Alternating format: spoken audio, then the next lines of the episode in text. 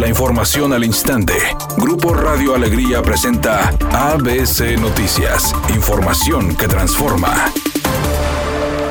Autoridades de Monterrey y del Parque Fundidora anunciaron la interconexión con el Parque España sobre el río Santa Catarina, puente que medirá 290 metros lineales con un ancho de 22 metros, la mitad peatonal y la otra para ciclistas, para iniciar la construcción de los extremos en marzo y en abril próximo se cuente con los permisos de la Comisión Nacional del Agua y la Semarnat. Así lo informó el alcalde Luis Donaldo Colosio, quien agregó que la obra tendrá una inversión de 130 millones de pesos para la estructura que unirá el acceso 7 de Fundidora con la entrada principal del Parque España, trabajos que se esperan terminar en octubre de este año. Para hacer una interconexión entre el Parque Fundidora y el Parque España. Una ciudad innovadora, una ciudad que realmente quiera ser sostenible, tiene que apostar también por nuevas modalidades de movilidad para su gente. Movilidad, sí, para poderse desplazar de un lugar a otro, pero también en un tema más integral, nuevas formas de movilidad, también deportiva, también recreativa, aunado ya a la vocación que tiene el Parque Fundidora, que tiene este, la vía deportiva que hacemos todos los domingos, pero también el fortalecer la vocación de parque y de espacio público tan extraordinaria que tiene el Parque España. Entonces con esto buscamos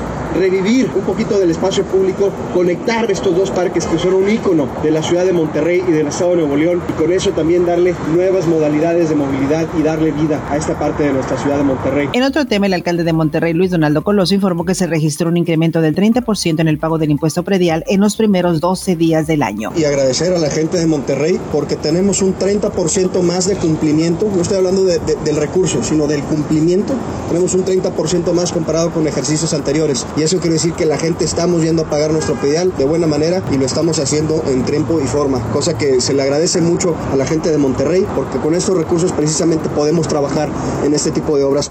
La secretaria de Educación en el Estado, Sofía Leticia Morales, informó que solo el 11% de los estudiantes de educación básica en Nuevo León acuden a clases presenciales desde el pasado lunes y el 70% se mantiene de forma híbrida. En alumnos vemos también un porcentaje porcentual que se eleva, más niños, más padres y madres de familia que confían en las escuelas para enviar a sus hijos y en maestros también vemos cómo se va incrementando el número.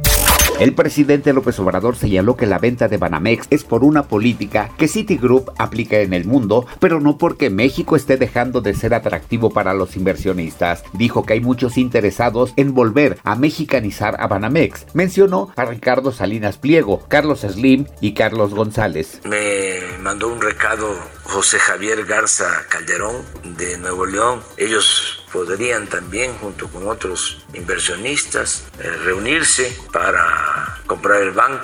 El actor Mark Wahlberg seguirá los pasos de otras luminarias al invertir en su propia línea de tequila llamada Flecha Azul, cofundada por el golfista mexicano de la PGA Abraham Anser y el empresario Aaron Márquez. El actor se asoció con ellos durante la pandemia, firmando un acuerdo como principal inversionista, por lo que hasta visitó la destilería de la marca en Jalisco, que ha sido propiedad y está operando por una familia local desde 1840.